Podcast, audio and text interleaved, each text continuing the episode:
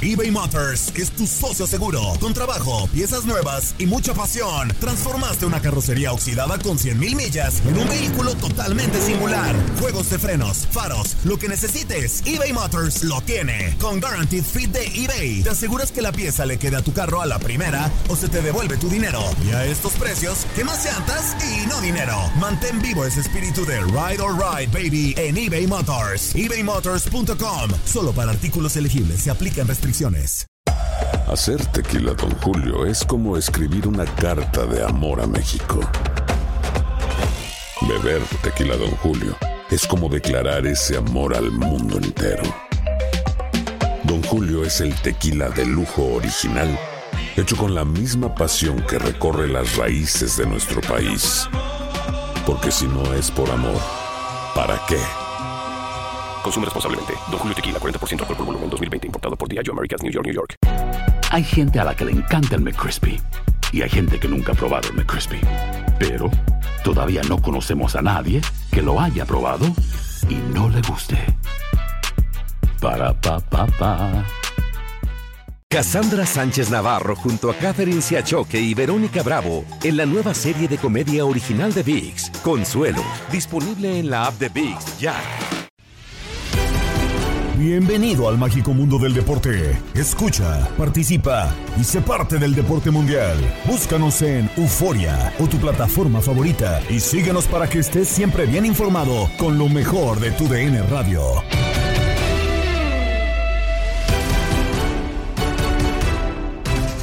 Bienvenidos a un nuevo episodio del podcast Lo mejor de tu DN Radio. Gabriela Ramos los invita a permanecer con nosotros para estar al tanto del mundo deportivo. Comenzamos con selección nacional, porque en exclusiva para TUDN Radio, Diego Coca, exentrenador del Tri, comentó que no tuvo tiempo para mostrarse, aunado a que los directivos no le dieron la oportunidad. La polémica en línea de cuatro con Diego Peña, Gabriel Sainz, Jorge Sánchez y Raúl Méndez. Habría que esperar cuántos futbolistas se iban a naturalizar en México. O sea, como que su, su idea era llevar futbolistas naturalizados. No sé qué cantidad, pero sí dijo que era una, una posibilidad. Entonces, creo que hoy en día nos tenemos que preocupar. No es nada en contra de Coca. Coca puede tener su idea y este sería el técnico y demás. Y a lo mejor para él era lo mejor. Pero si realmente piensa que con cambiar el fútbol es por llevar cuatro o cinco naturalizados a un equipo y conseguir un buen mundial, eso no es cambiar el fútbol mexicano. Independientemente de que arriba creo que ya sería buena hora que se separaran, ¿no? Que la federación y los clubes pudieran estar separados como en Alemania. Es muy difícil. No va a suceder, creo. Pero, pues no, creo que el- no era como que tapar un hoyito. Ah, llevo cuatro o cinco naturalizados y hago una buena Copa del Mundo y llego a una semifinal. No. O sea, A era ver, Gabo, ver pero desde ¿cómo? abajo, ¿no? A ver, Gabo, Gabo, pero si hace años que se separó la, la liga de la federación, ¿se acuerdan cuando surge la Liga No, MX? no, mi George, por favor, no me vas a decir que, que los clubes No, no, no. no, de- no deciden, por favor. No, no, me refiero a que, bueno, de forma administrativa y por un tema comercial, ¿no? El naming de la liga es un banco y la selección tiene como principal patrocinador a la competencia. Creo que por ahí va la separación. Pero vaya, sí estaban separados, a eso me refiero. Hoy, con esta nueva administración, con esta nueva estructura, se dice que se vuelven a juntar. En teoría, ¿no? O Eh, sea, a ver, eh, y el tema creo que es. O sea, a ver, sí, Raúl. Entiendo, Gabo, que lo que tú dices es, o sea, más allá de la separación que ya explicaba eh, George, es en términos administrativos de, de operación. Tú lo que dices es que la toma de decisiones importantes en el fútbol mexicano que no dependa de los clubes, ¿no? De darle esa Así es. tendencia, ese Así es. control, esa autonomía al presidente o comisionado de la federación para que él mismo se encargue. Claro. Porque sería interesante el ejercicio, pero al final, a pesar de todos esos ejemplos que podemos encontrar en Europa o en Sudamérica de cómo están estructuradas las federaciones, finalmente por más que tú nombres un presidente que sea responsable, que toma decisiones, siempre hay contrapesos. Antes de tomar una decisión de mucho peso, se toma en cuenta a los clubes. Hay un comité de dueños en todas estas ligas, inclusive cambiando de deportes también lo hay. Hay un sindicato de jugadores que van a ver por los jugadores. Entonces creo que en ese sentido sí necesitamos esa independencia porque al final, lo que decía Jorge, el grupo que está en el poder es el que sigue tomando las decisiones. Pero yo no sé si independientemente de esta lucha de poder, finalmente el problema es la estructura, porque lo que decía Coca tiene mucho sentido de que no nos vamos a rasgar las vestiduras porque estaba considerando la convocatoria de jugadores naturalizados. Tenemos que apegarnos a la realidad que vive el fútbol mexicano y hay muchos jugadores naturalizados que pueden ser de utilidad. Eso no los hace ni más ni menos porque No, pero eso no... a ver, Raúl, lo entiendo, pero eso no, eso no soluciona el problema del fútbol mexicano. Eso no lo soluciona. El fútbol mexicano, la identidad es la del fútbol mexicano. ¿Y a poco no está representado el fútbol mexicano por naturalizados hoy en día? O sea, la selección es un retrato de eso. Por eso, pero no tendría que ser la solución. O sea, la solución sería eh, eh, producir futbolistas de calidad que vayan. Los vas a sacar, Gabo? Bueno, ah, bueno, pues entonces no lo hacemos nunca. O sea, no lo hacemos nunca y naturalizamos a cuanto güey que se pare en la Liga MX. Yo la verdad encuentro. no, yo la verdad encuentro. En esa frase de Diego Coca del tema de los naturalizados, George, yo encuentro algo que es mucho más sensible y mucho más delicado, que ya lo veníamos siguiendo desde el proceso de la selección de, del entrenador, George, que solamente el tema de los naturalizados. El proyecto era de Diego. O sea, dice Diego, si a mí me hubieran dejado muchas cosas que habíamos planeado, si me hubieran dado tres años y medio, George, hubiéramos podido sacar varias cosas adelante. O sea, en, la Federación Mexicana de Fútbol no hay alguien que se siente y que diga, no, independientemente del nombre del entrenador que venga, vamos a hacer esto, esto, esto. O sea, lo único que cambia en la federación año con año son los objetivos y párale de contar, ¿no? Bueno, pues el día de hoy, pues recordarán ustedes, en esa presentación de la nueva estructura de selecciones nacionales, se pusieron varas muy altas, ¿eh? Que yo quiero ver que se cumplan, sobre todo porque. de Copa América, ¿no? Por ejemplo, ¿no? Que supuestamente sería ¿no? La prueba de fuego para Jaime Lozano.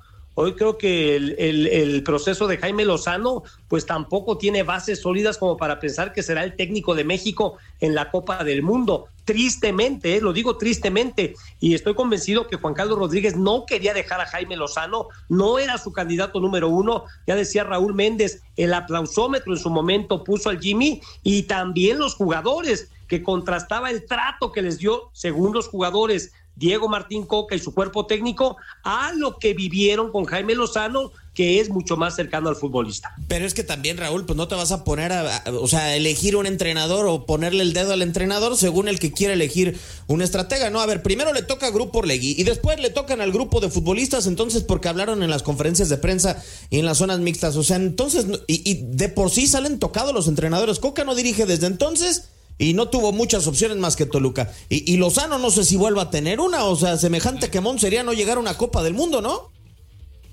Sí, sí, pero bueno, vivimos también en la cultura del héroe y pensamos que el entrenador va a venir a conseguir resultados consciente de dónde está parado, ¿no? ¿Cuál es eh, el sistema que identifica al fútbol mexicano, cómo se mueve la liga, cómo opera su sistema de competencias, los clubes, cómo trabajan?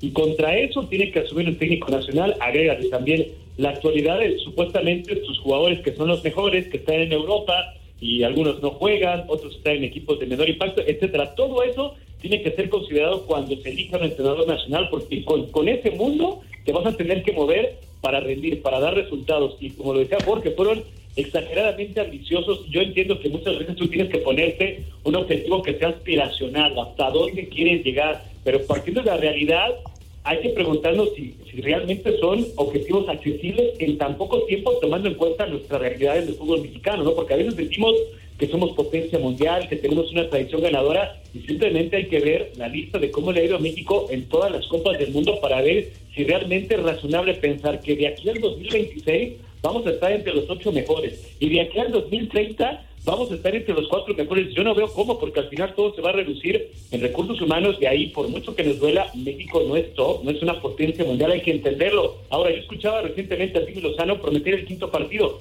Bueno, lo veo posible. ¿Por qué? Porque el próximo mundial ya no será de 32, será de 48. El quinto partido se va a llevar a los octavos de final. Es un objetivo perfectamente realizable. O sea, hay que cambiar el discurso si la cantaleta es cuartos de final, porque ahora es un sexto partido, no cinco.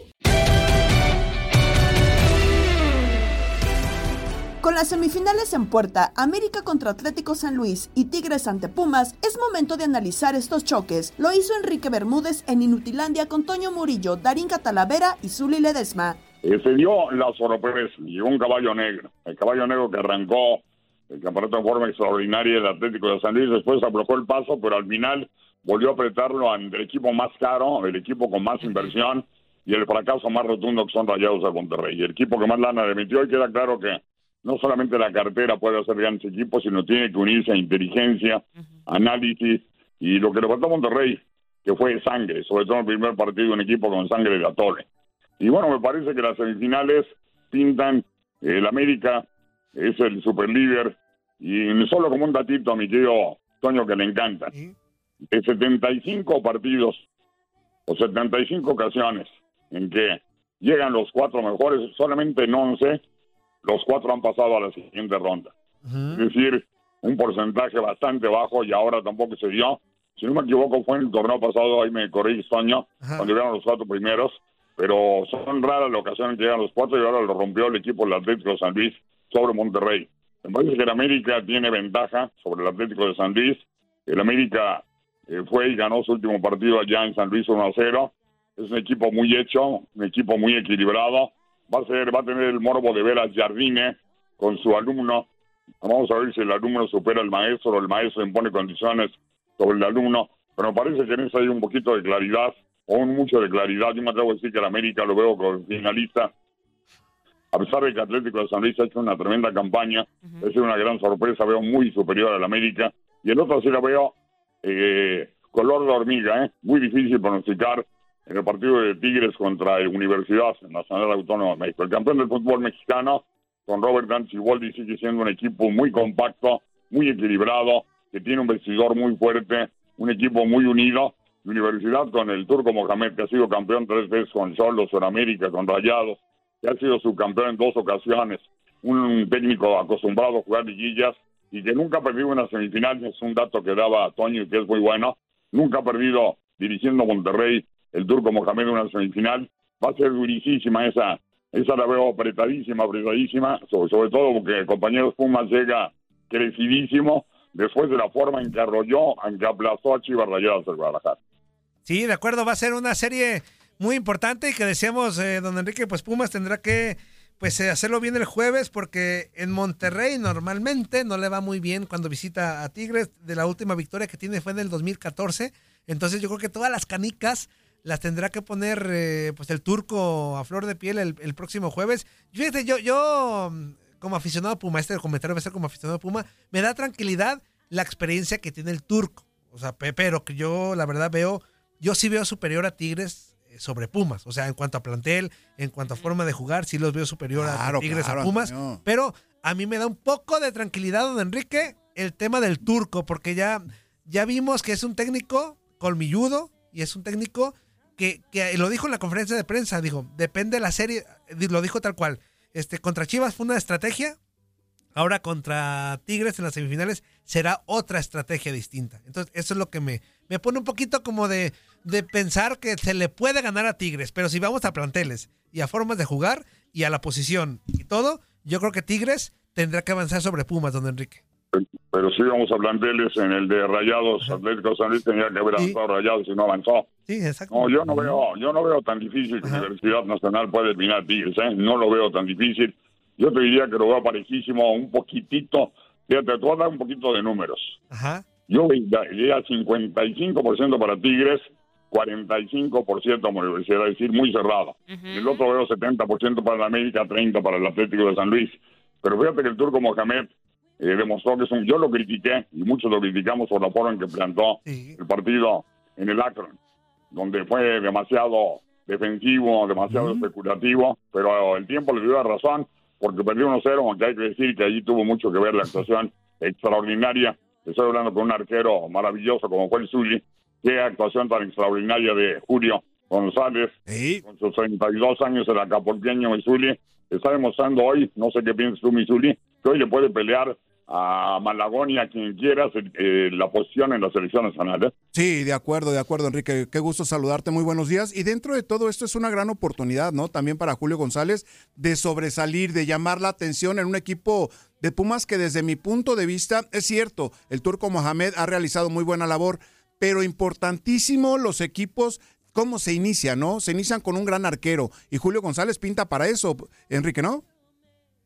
De acuerdo contigo, Miguel Zuli, es un arquerazazo, llegó tarde a Selección Nacional con 32 años, un hombre que la tuvo que sufrir, que inició en Santos, eh, que jugó en Tampico Madero, es decir, en la Liga de Expansión, que prácticamente se había retirado ya del fútbol cuando llama universidad para jugar en Pumas Tabasco y después en el primer equipo, y la vida le cambió, la vida te da sorpresas, la vida te da oportunidades y él está tomando esa oportunidad con todo. Es decir, ya no quiere soltar el puesto en la universidad, no lo soltó. Es el caballo de hierro, compañeros, del equipo de universidad. Es el único jugador que jugó todos los minutos, todos los segundos, todos los instantes del campeonato mexicano en Universidad Nacional Autónoma de México. Así que eh, me parece que además eh, el turco trajo a dos centrales, Universidad padecía de su zona central de defensas porque por fuera tiene grandes laterales, tiene tres, tiene a Poncho, tiene a Benevento, tiene tres jugadores por fuera que disputan todos canteranos, tiene una atlete que es una chucha corera y cada, a pesar de que sus 65 años sigue demostrando gran calidad,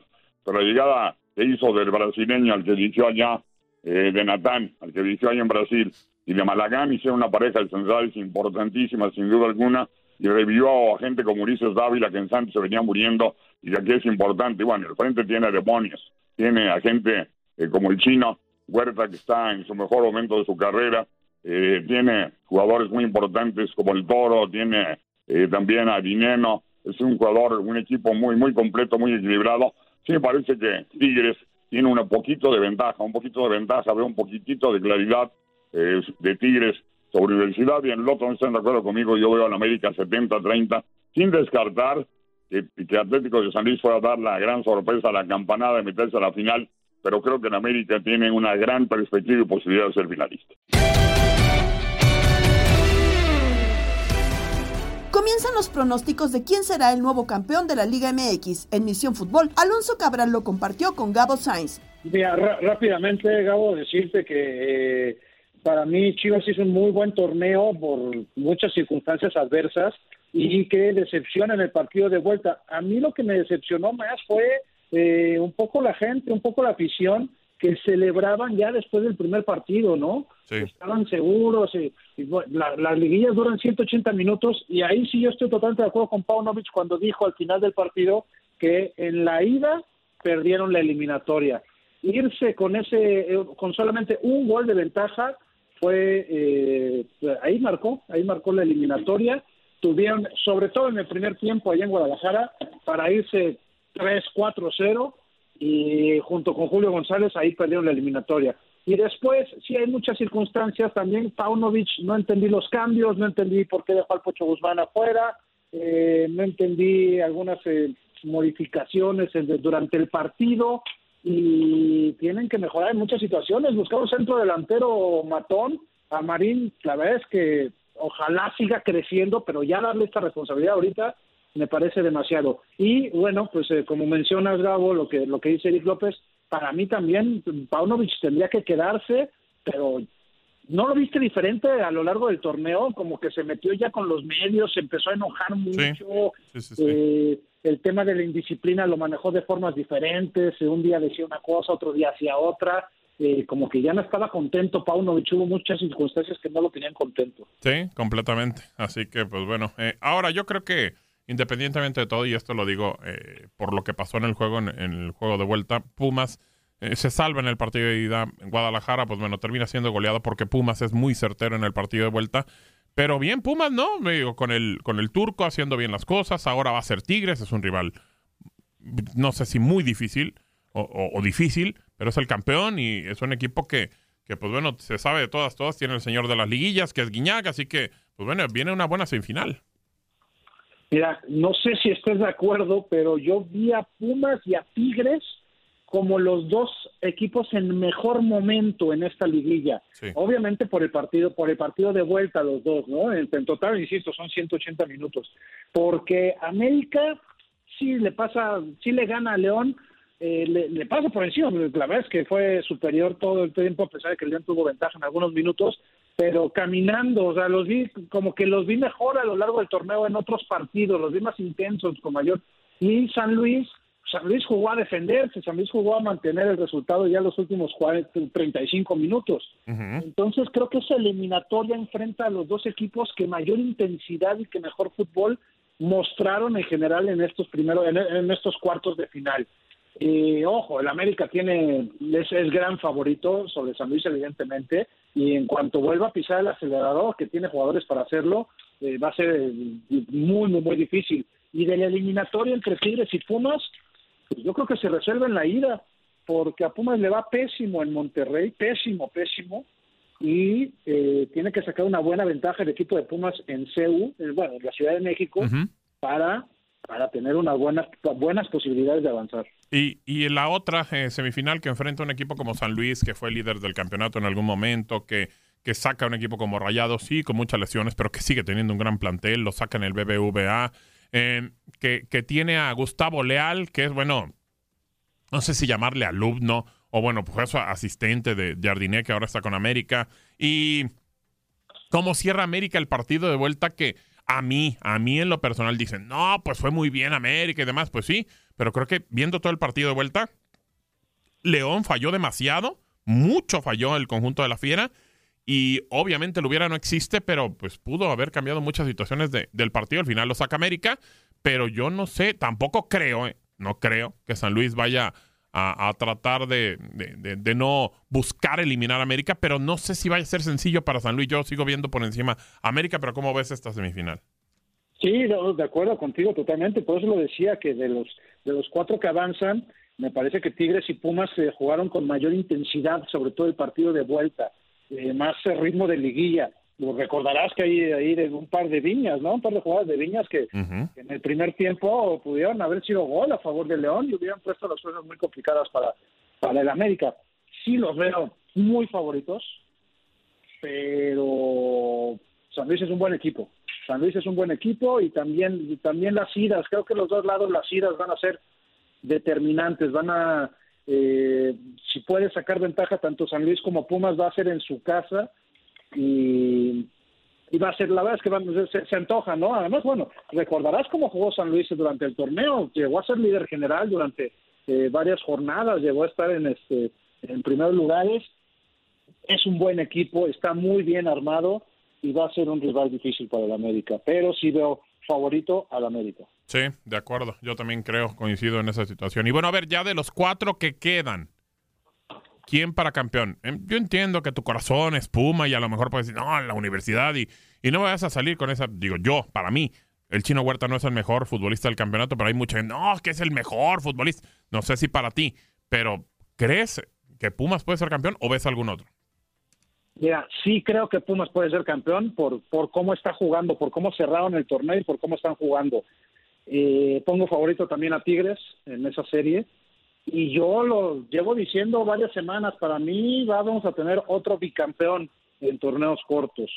Eh, ahora, por supuesto que yo quisiera que pasara Pumas, insisto, ya le, doy le doy más posibilidades ahorita a Pumas que cuando empezó la liguilla, cuando se salieron, cuando se dieron los enfrentamientos contra Chivas. claro, sí veo mejor en este, sí veo mejor en este momento a Pumas que hace, pues ahora sí que hace un mes, ¿no?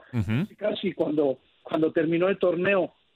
Eh, digamos que eh, no va a ser no va a ser nada sencillo para Tigres, nada nada sencillo para Tigres y sí le veo, insisto, posibilidades a Pumas, pero siendo siendo honestos, el equipo que tiene Tigres, la experiencia que tiene Tigres combinada con el dinamismo que le están metiendo los jóvenes que que, que, cada vez están teniendo más participación ahí, eh, la verdad es que es, es el rival eh, favorito en esta serie. Si me pones así, eh, si, me pones de, a, apostar, a meterle dinero, sí metería una final América Tigres. América Tigres. exacto. Y si me dices con el, pues con el corazón de aficionado y todo eso, por supuesto que me encantaría ver un América Pumas. Pero la lógica me dice que Tigres sale como favorito. Estás escuchando el podcast de lo mejor de tu DN Radio, con toda la información del mundo de los deportes. No te vayas, ya regresamos. Tu DN Radio, también en podcast. Vivimos tu pasión.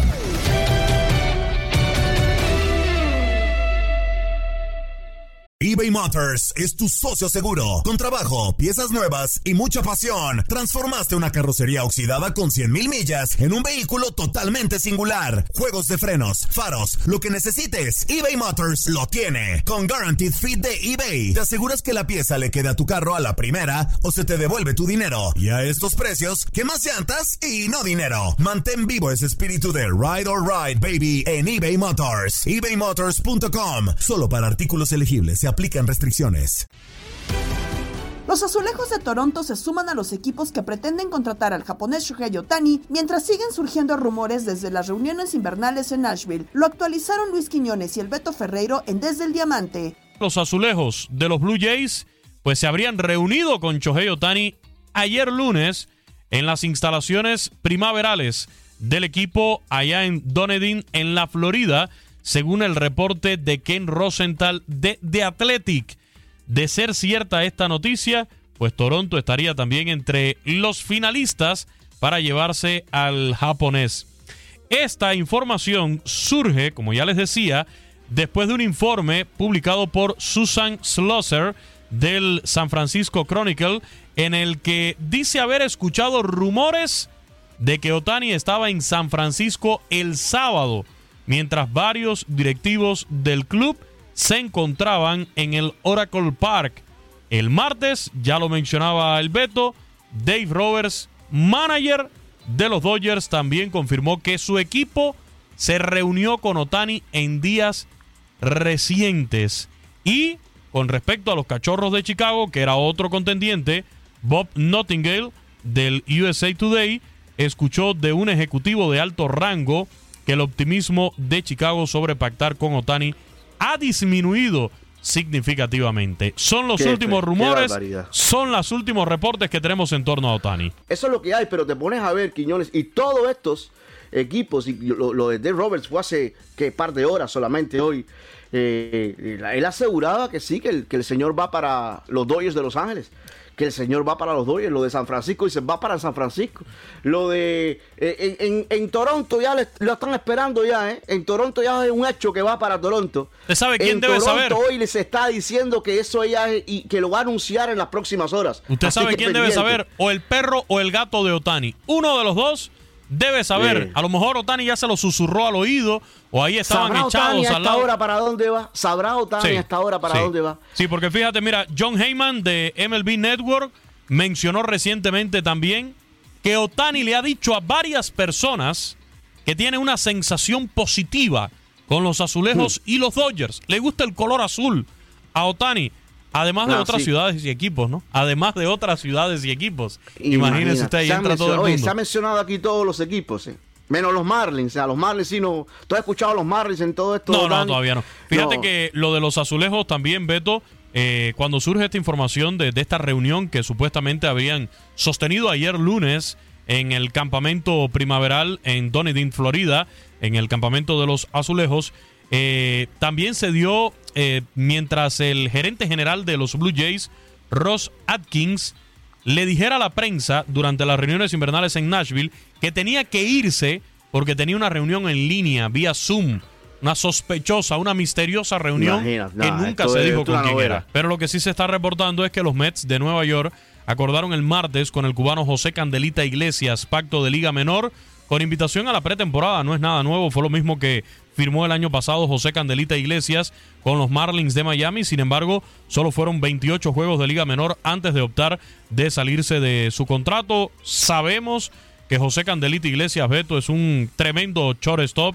En el 2015 fue al juego de las estrellas, eh, sobre todo por sus cualidades defensivas.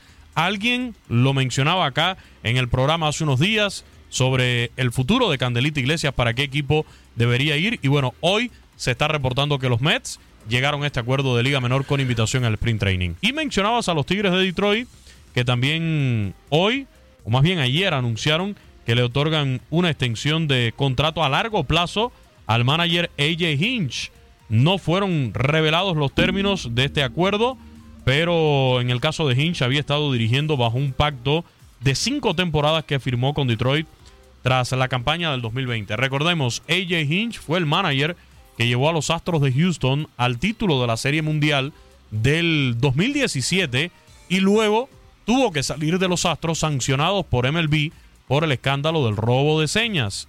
Eh, él cumple su sanción en el 2020 y ya en el 2021 regresó, pero con los Tigres de Detroit, como regresó también eh, el propio Alex Cora, que perdió su puesto en Boston y los Red Sox lo llamaron nuevamente a, a sus filas. Exacto.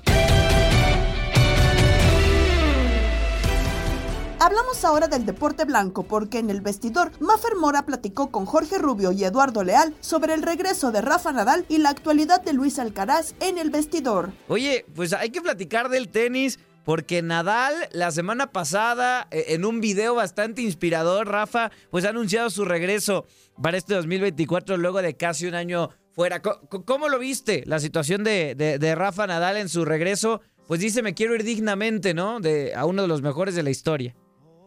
Sí, y, y publicaba otro video en redes sociales también hablando de las expectativas, ¿no? Que por primera vez en su carrera vuelve dentro de un panorama muy distinto y que quizá no debemos esperar lo que siempre veíamos de él y que él también tiene que bajar la vara que viene de esta operación de cadera que no es cosa menor después de que también la rodilla y el pie pues le han dado molestias a lo largo de toda su trayectoria entonces creo que tenemos que ser muy mesurados y agradecer el simple hecho que Rafa regrese a la pista como fue con Roger en su momento el simple hecho de pues de verlos, de, de, verlos disfrutar de lo que de lo que hacen, en el caso de Rafa, de lo que hacía Roger en su momento, pero quizá no tener esta exigencia o pensar que Rafael Nadal regresa al Australian Open y que automáticamente es un contendiente para campeón. Creo que primero tenemos que ver las sensaciones que tenga en la pista y pues es un deleite el simple hecho de, saber que va a volver a estar ahí, pero creo que sí hay que ser muy mesurados porque no no podemos esperar que sea el Nadal de siempre, aunque él es como el ave fénix, ¿no? Cuando ya lo dabas eh, por, por liquidado, por perdido, vuelve y eh, nos maravilla una y otra. ¿Cómo estás, Maffer? Te saludo con mucho gusto.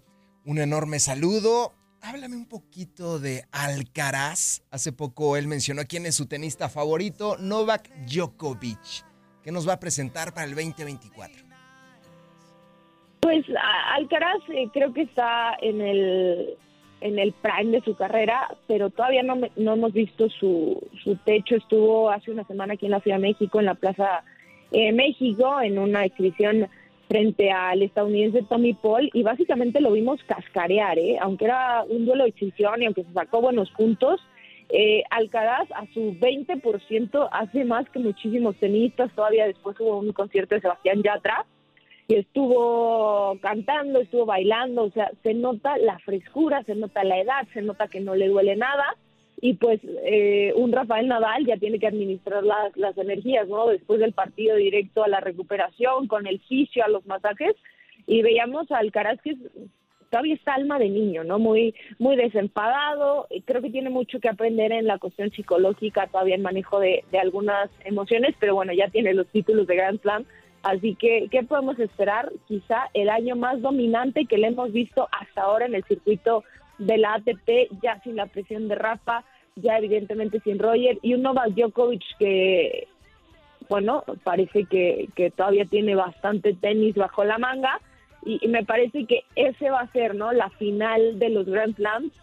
Djokovic Alcaraz creo que se puede repetir por lo menos en Wimbledon, por lo menos en el en el US Open creo que los veremos a esos dos como, como finalistas y, y pues Djokovic, ¿no? Que sigue sacando la, la casa por la vieja, entre comillas, generación de la ATP, pero creo que el recambio ya llegó y, y Alcaraz es obviamente el estandarte, quizá el único estandarte, porque de, del resto de la llamada Next Gen, eh, ha habido ha habido pinceladas, ha habido visos, en su momento también Medvedev, lo que hizo Dominic Thiem, que ahorita está más perdido que nada, pero de ahí en fuera yo no veo quién pueda pues colgarse esa responsabilidad, ¿no? En la espalda, en un Tsitsipas que está más enfocado en su relación amorosa y en publicarla en redes sociales que en el tenis, así que creo que está llamado Alcaraz para, pues sí, colgarse toda la responsabilidad de que el tenis también en, en un nivel mediático siga creciendo. En locura, Octavio Rivero, Darín Catalavera y Andrea Martínez nos tienen datos de los entrenadores en semifinales, los cumpleaños de André Pierre Guignac y Ramón Ramírez. Tal día como hoy, España gana la Copa Davis y se separan Steelers y las Águilas. Pintamos toda la casa y sin dejar caer una sola gota de pintura que no sea. ¿Qué es eso? El dato random. Soy yo, ¿verdad? Sí, cierto. Ah, mire, sí dice Andreita. Ay, dice Andreita. Conozcamos un poco a los protagonistas de estas semifinales y empecemos por André Jardine, que nació en Porto... Es que no sé ser portugués. Que nació en Porto Alegre, Brasil, el 8 de septiembre de 1979. En toda su carrera solo ha dirigido 94 partidos. No ya ni a los 100. En la final podría llegar a los 98. 38 ganados, 23 empates y 33 perdidos. Ganó la medalla de oro con Brasil en Tokio 2021. Bueno, por otro lado, Gustavo Leal, que nació el 9 de mayo de 1987 en Río de Janeiro, apenas tiene 37 años. Esta es su primera experiencia como entrenador y solo ha dirigido 22 partidos frente al Atlético de San Luis, así como en el fondo de Bikini. No sé cómo hacerle, pero yo creo que le voy a hacer como si estuviera aquí el señor Don Peter. Por su parte, el turco Mohamed nació en Buenos Aires, Argentina, el 2 de abril del 70. Tiene 53 años y comenzó a dirigir en el 2003. Ha logrado el ascenso en Argentina con Huracán, tres ligas en México con los Cholos, con el AME, con Rayados. ha dirigido 781 partidos, 781 juegos con el 52.88% de efectividad, oigaste. Más veterano de todos es Robert Dante Siboldi, que nació en Montevideo el 24 de septiembre de 1965. Jugaba como portero y ha dirigido desde 2006 con una marca de 274 partidos dirigidos con 114 victorias 76 empates y 84 derrotas para un porcentaje. ¡Ay, no gusta mucha matemática! Un para un porcentaje de efectividad de 50.58%.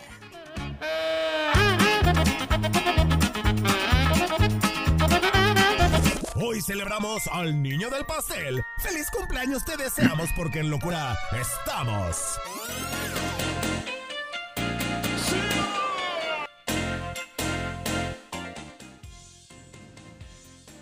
Bueno, en 1985 nace en Martínez, Francia, el bómboro André Pierre Gignac, uno de los mejores jugadores extranjeros en el fútbol mexicano, campeón de Copa de la Liga con el Olympique de Marseille y cinco veces campeón de Liga con los Tigres. Está cumpliendo 38 años. Joyeux anniversaire, monsieur André Pierre Gignac.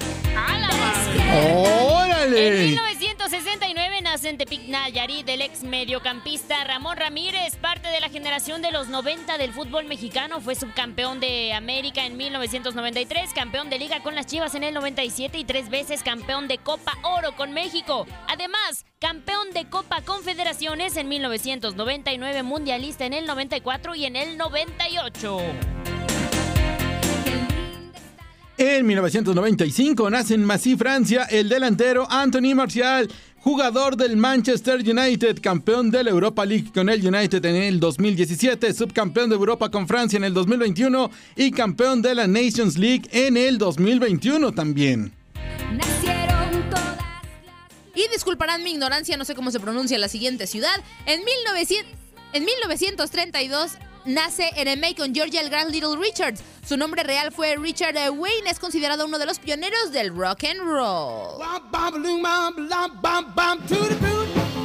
Ah. Tal día como hoy.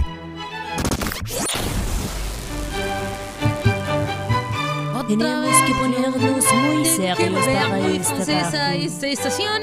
En 1943, los dos equipos de fútbol americano del estado de Pennsylvania se separan, eh, tomando sus antiguos nombres, los Pittsburgh Steelers y los Philadelphia Eagles. Entre ambos han ganado ocho Super Bowls.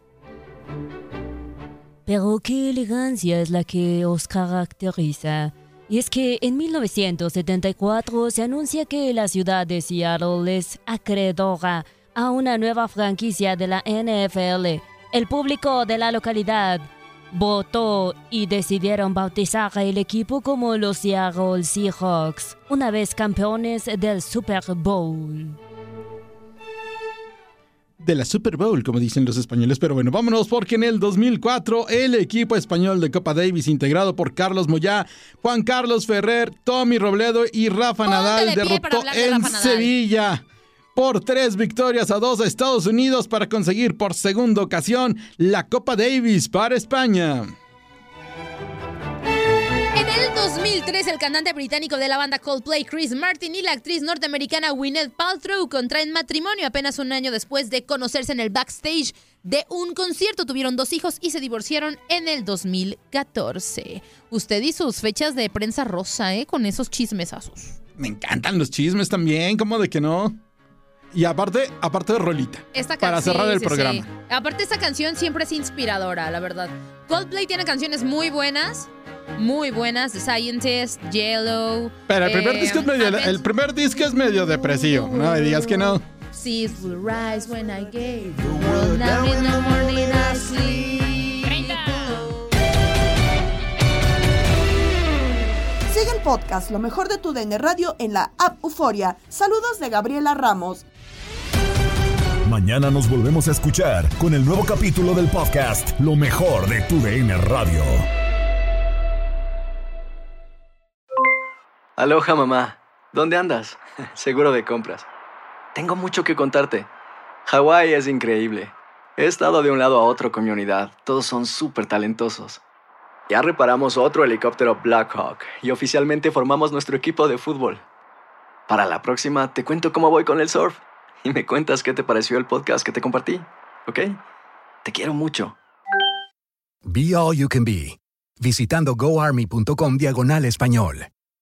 Boost Mobile tiene una gran oferta para que aproveches tu reembolso de impuestos al máximo y te mantengas conectado. Al cambiarte a Boost, recibe un 50% de descuento en tu primer mes de datos ilimitados. O, con un plan ilimitado de 40 dólares, llévate un Samsung Galaxy A15 5G por $39.99. Obtén los mejores teléfonos en las redes 5G más grandes del país. Con Boost Mobile, cambiarse es fácil. Solo visita boostmobile.com. Boost Mobile, sin miedo al éxito. Para clientes nuevos y solamente en línea, requiere AroPay. 50% de descuento en el primer mes requiere un plan de 25 dólares al mes. Aplican otras restricciones. Visita Boost para detalles. eBay Motors es tu socio seguro. Con trabajo, piezas nuevas y mucha pasión, transformaste una carrocería oxidada con 100.000 millas en un vehículo totalmente singular. Juegos de frenos, faros, lo que necesites, eBay Motors lo tiene. Con Guaranteed Fit de eBay, te aseguras que la pieza le quede a tu carro a la primera o se te devuelve tu dinero. Y a estos precios, ¿qué más llantas y no dinero? Mantén vivo ese espíritu de Ride or Die Baby en eBay Motors. ebaymotors.com. Solo para artículos elegibles. Se aplican restricciones. En tu DN Radio disfrutamos juntos del título de Junior de Barranquilla en la Liga Colombiana. Vendrá Leider. ¿A dónde vendrá el impacto? ¡Al centro!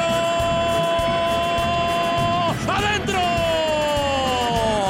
¡Gol del Junior! ¡Gol de Barranquilla! Y con esto se rompió la malaria. Con esto Barranquilla obtiene un nuevo título de liga. Prepárate, porque en 2024 viene lo mejor de los deportes por tu DN Radio. Vivimos tu pasión.